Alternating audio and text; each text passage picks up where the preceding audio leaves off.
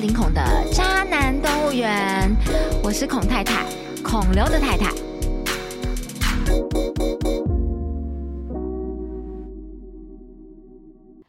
Hello，我是孔太太，真开心，我的节目还在，没有被宝贝三号就是副总夫人搞烂。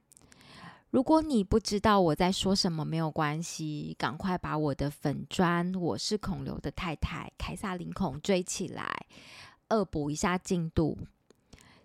简单来说，上个礼拜我收到了不止一家托管平台的来信，他们都告诉我说，他们收到了宝贝三号寄给他们的律师函。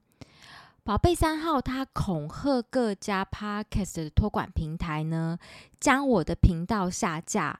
如果三天内没有照着做，宝贝三号将对所有的托管平台、平台负责人以及平台的员工进行刑事加重妨害名誉以及民事侵权行为损害赔偿诉讼。那以我的节目来说呢，目前我上架的平台有 First Story、Sound On、Spotify、KKBox，然后 Apple、Google，所以等于接下来宝贝三号呢会对我上述提到的各家公司进行提告。我觉得到底是多有钱才会傻到去告 Apple 跟 Google？那难道律师？我其实很好奇哦，就是律师在帮忙写律师函的时候，难道不会很想哭吗？不觉得这是一件非常荒谬的事情吗？虽然如此哦，可是我非常爱宝贝三号的律师，因为律师在律师函当中呢，都尊称我为孔刘太太。呃，我来跟大家顺一下，宝贝三号他是怎么样威胁各家托管平台将我的节目下架的主张。他他所主张的理由就是呢，他说我没有未经查证就散布他与大比康搞暧昧的言论，然后并且在节目当中呢公开他的工作地点、英文名字、婚姻状况以及他的家庭生活。意图诱使外人误信他男女关系混乱，以及对婚姻关系不忠，有没有搞错啊？这件事情的源头是大比康先生他自曝的好吗？大比康他在自己的脸书发了一篇文章，他自曝了他跟三名女子有染，他将这三名女子的中文完整的姓名以及手机、公司、婚姻状况，还有照片。通通没有马赛克的写出来，那这个宝贝三幺他不去靠告大比康以示自己的清白，却来告我，这不是很奇怪吗？还有他说我意图散布于众，足以损毁他人名誉之事者为毁谤罪。还说我违反个人资料保护法，这个也超级好笑啊！谁不知道宝贝三号的个资是谁泄露的？是大比康诶。而且我当初发文的时候，我有把这三个女孩子的呃资料，像他们的姓名跟他们的手机，我全部都马赛克码起来诶。他告我干嘛？那他如果真的要告，为什么不把所有的新闻媒体都告一告？我唯一说出来的。应该算是比较前头说出来的是宝贝三号，她其实她的老公是螃蟹的副总，她是副总夫人。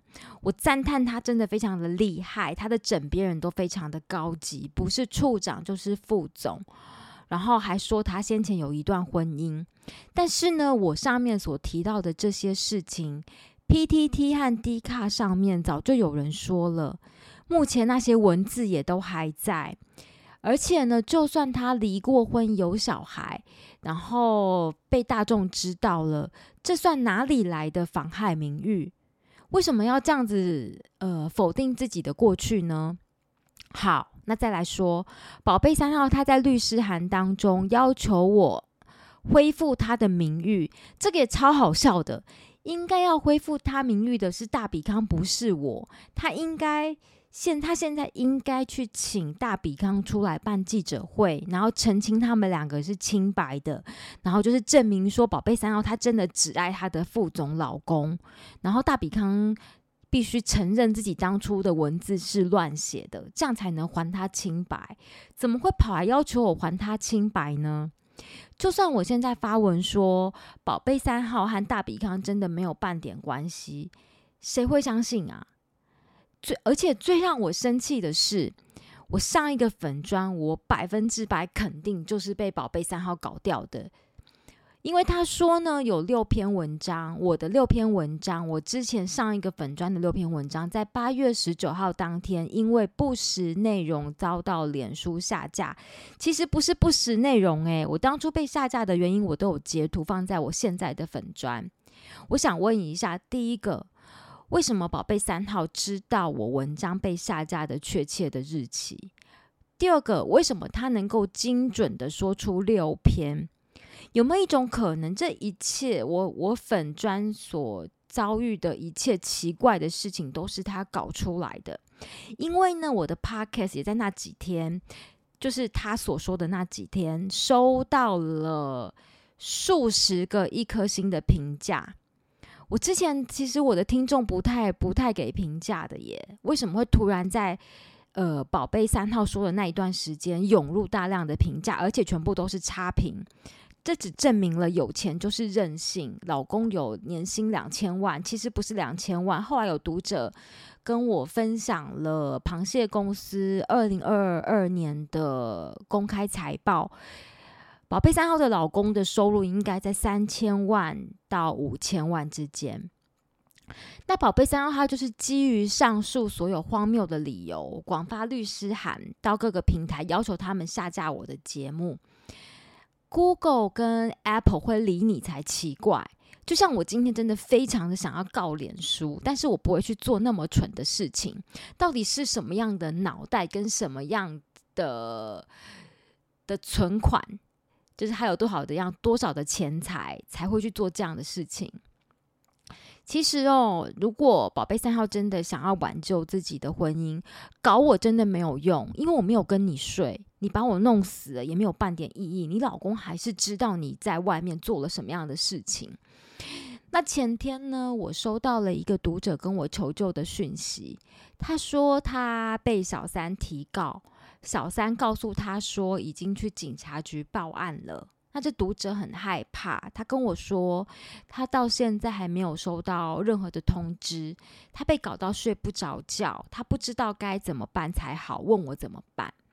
那这个读者发生什么事情呢？就是，呃，她之前跟她的男友共同经营了一家宠物美容，那宠物美容里面其实都会有摄影机。某一天呢，她没有上班，但是她却从她手机里就是联动的那个 App，发现自己的男朋友跟请来的店员就是在店里乱搞。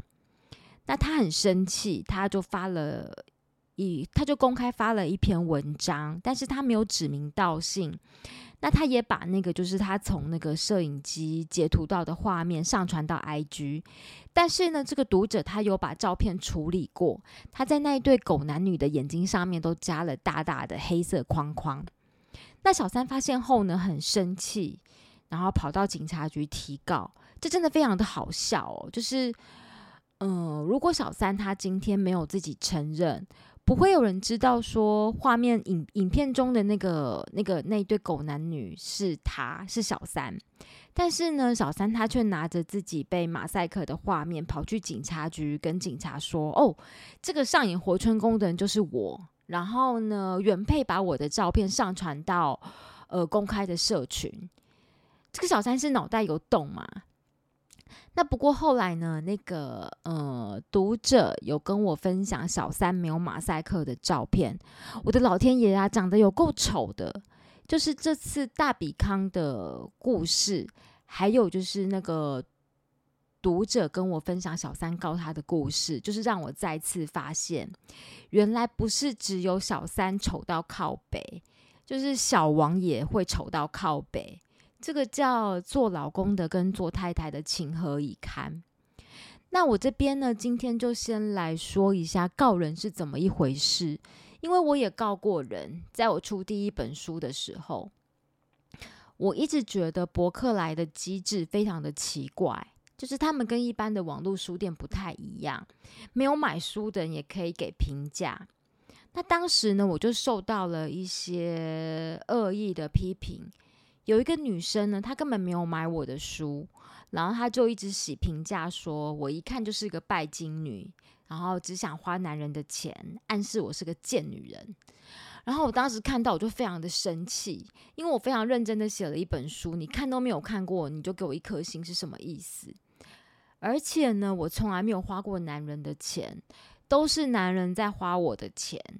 如果我今天真的有爽到就算了，但是就是没有啊！你这样诬赖我是什么意思？我就非常的生气，我就把博客来上面的那个评价的留言截图，然后跑到警察局去做笔录提告。那我有一个律师朋友，就是李艳荣，艳荣律师，然后他当时就劝我看开一点。他跟我说呢，在台湾其实。妨害名誉的起诉率非常非常的低，他要我就是去忙其他事情，不要把心力花在这边。可是因为我没有告过人呐，我就是觉得不行不行，我一定要告人。然后我就是满腔热血的去警察局做了笔录。那做完笔录之后呢，接下来就是网络警察的事情了。网络警察就是有办法把躲在匿名后面的人找出来。那至于他们会花多少时间找，这个真的不一定。那接下来那个人呢，他会收到警察局的通知书，要求他到案说明。那到案说明之后呢，警察会把资料，就是包含我这边的笔录资料，以及那个被我告的人的笔录资料，一起送到法院去给检察官。那接下来就是等检察官的传唤了。通常呢，做完笔录，一直到收到法院的传票，大概要几个月吧，甚至到半年。如果我没有记错的话，那我那个告人的案子后来怎么了？呃，网络警察查出对方是一个住在新竹的女生。那其实我有她的名字，因为后来不起诉书我有收到。那他宣称说，他只是发表他对我的看法跟对我的感觉，他不是恶意的评论。那检察官也认定我是公众人物，所以可受公平，因此不起诉。我就这样变成了法院认证的拜金女。那分享完我让别人上法院的经验，接下来我要来分享别人让我到警察局说明以及到上法院的经验。我后来发现哦，就是，嗯，不管是到警察局到案说明，或者是上法庭，真的都不是什么可怕的事情。只要你行得正、坐得端，就没有什么好害怕的。在台湾是这样子的，通常都是越有鬼的人越爱虚张声势告人。大家就想想黑人和范范夫妇。那我接下来要分享的两个故事呢，有买我的第三本书《渣男排行榜》的人应该都很熟悉。那但是因为现在台湾人大部分都不读书了，所以我就来简单的分享一下。二零二一年的十一月吧，我收到一封呃某分局寄来的邮件，要求我在指定日期到案说明。那原来是有一名跟成龙同姓的男子。他跑到警察局告我妨害名誉，因为呢，我帮了一个读者揭露了这个诚信男子四处骗炮的恶行。那我第一次收到警察局的通知书的时候，其实是我呃大楼的管理员大哥拿给我的。然后我收到那那封信的当下，我真的脑袋一片空白。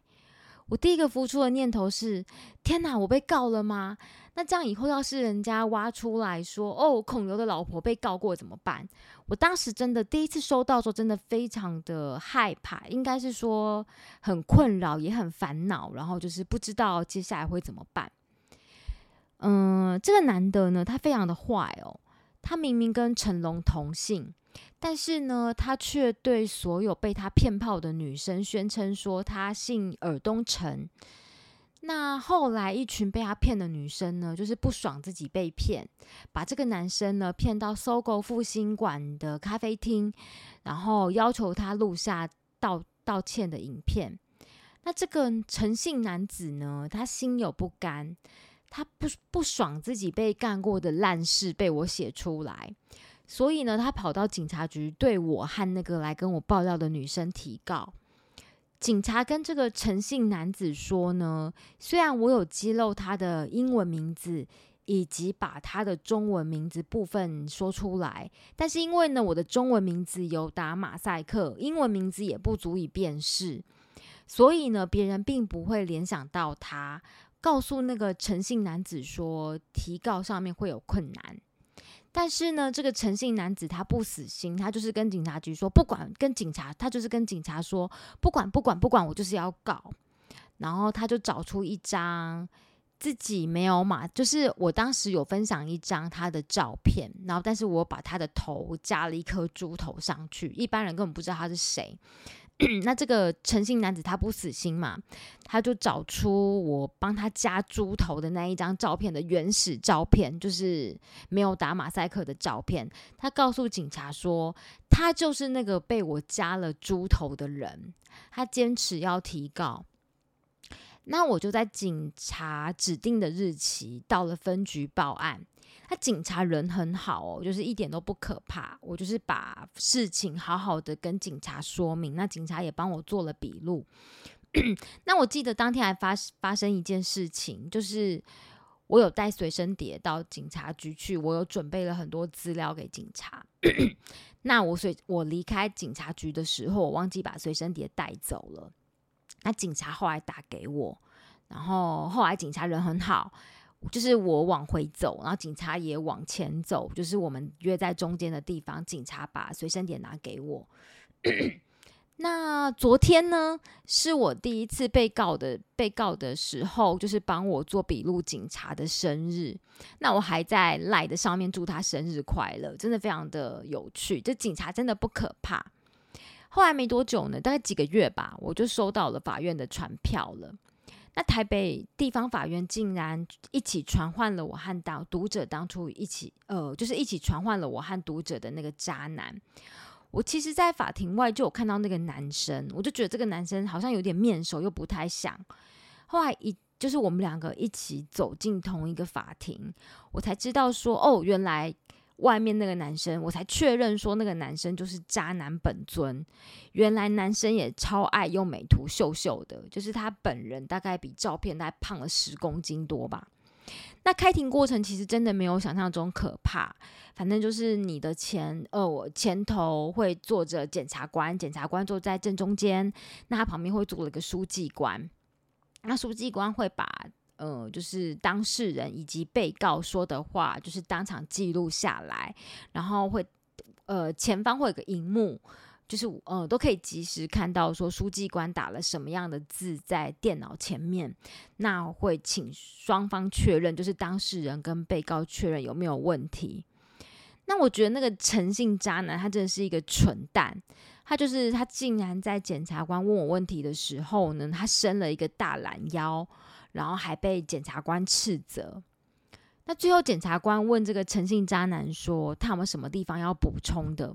那个诚信渣男他竟然跟检察官说：“他就是我，他指我，他说我的手指头很长得很像甜不辣。”然后那时候我觉得检察官和书记官应该都很努力的在憋笑。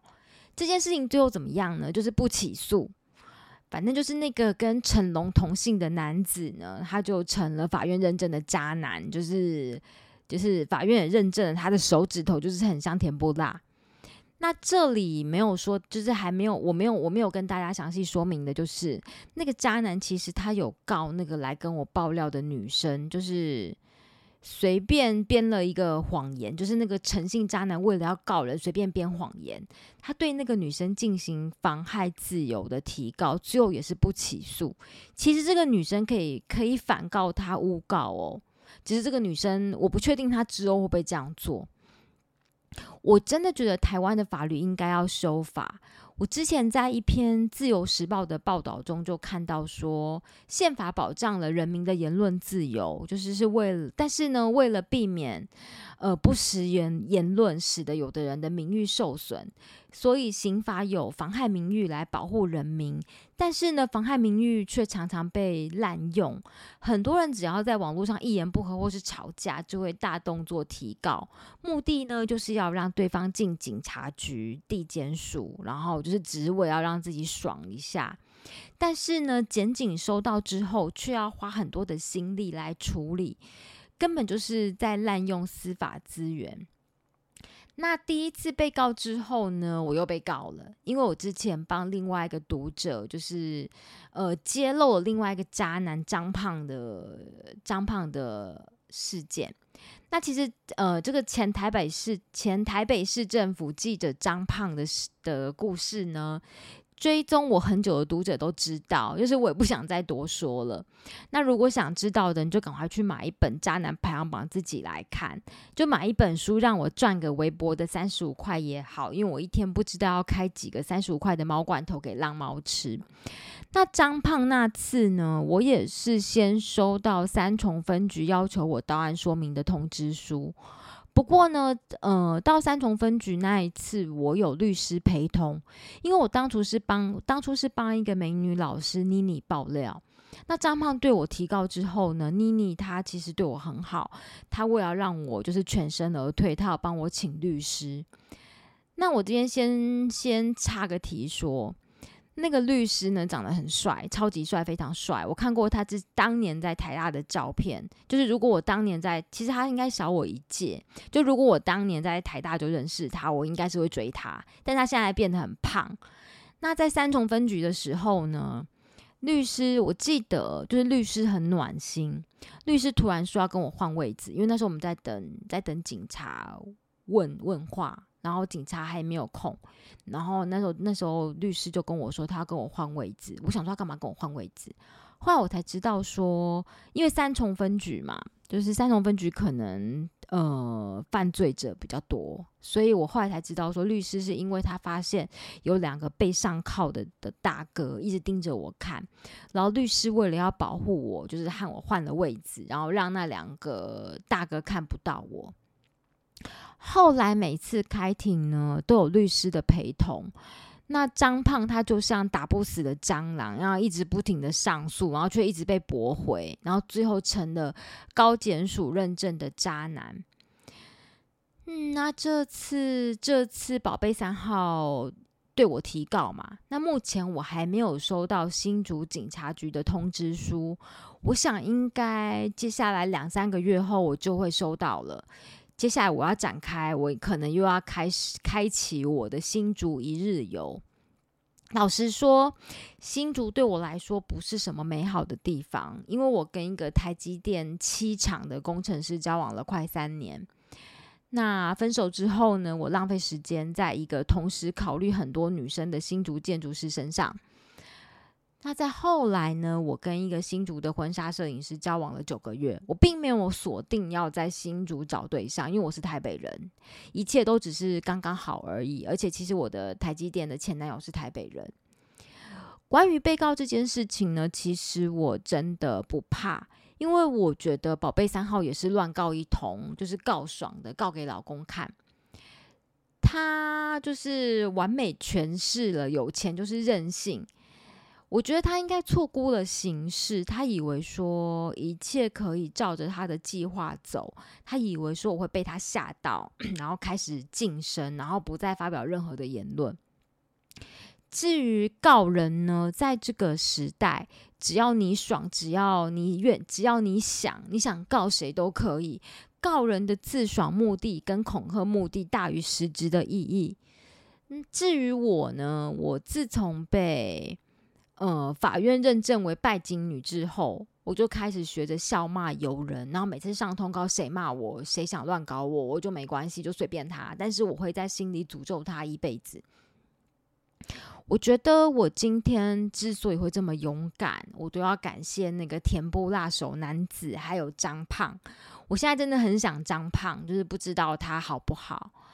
节目最后呢，进入广告时间，要跟大家推荐我昨天刚开团购的商品——森植萃保养。其实六月底的时候呢，他们就找我合作，但是我当时因为我一直觉得我自己的皮肤很糟，我不敢接下合作。从青春期开始，其实有买我第一本书的读者都知道，其实从我我从青春期开始，我就因为基因突变的关系，我的脸上身上就是出现了大量的斑点，而且很密集。后来为我为了要治疗那些斑点呢，我很密集的在做医美治疗。那虽然现在斑点大概成功消灭了百分之七十，但是因为经常做镭射的关系，我原本已经很干的肤况，就是变得更变得干上加干。我不但不容易上妆，然后上妆后还很容易斑驳脱落。那我在收到森植萃保养的合作邀约之后呢，我先给自己两个月的时间试用。那因为我是一个不太出门的人，我平时很少接触人类。在这段时间内呢，接触我的少数人类里面，有两个人主动称赞我的皮肤变好了。一个是华南银行某分行的经理姐姐，一个是诊所的护士，就是那个护士，她就是。在让我在帮我在打镭射之前，他会帮我卸妆清洁。他们都称赞我的皮肤变好了，然后气色也变亮了，然后保水度很够。很年轻的时候呢，我很努力追求一张呃白净没有斑点的脸，因为一辈子都不可能。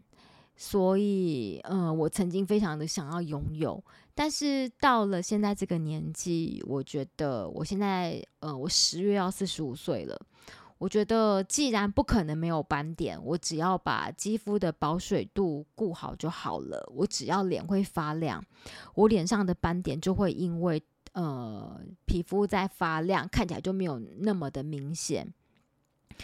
我是一个很害怕有负担的人，很多读者其实从我的读呃照片，我我其实不太分享，之前不太分享自己的照片，从我的照片中可以看得出来，我不雾眉，我也不戴假睫毛，然后我几乎也不太做光疗指甲。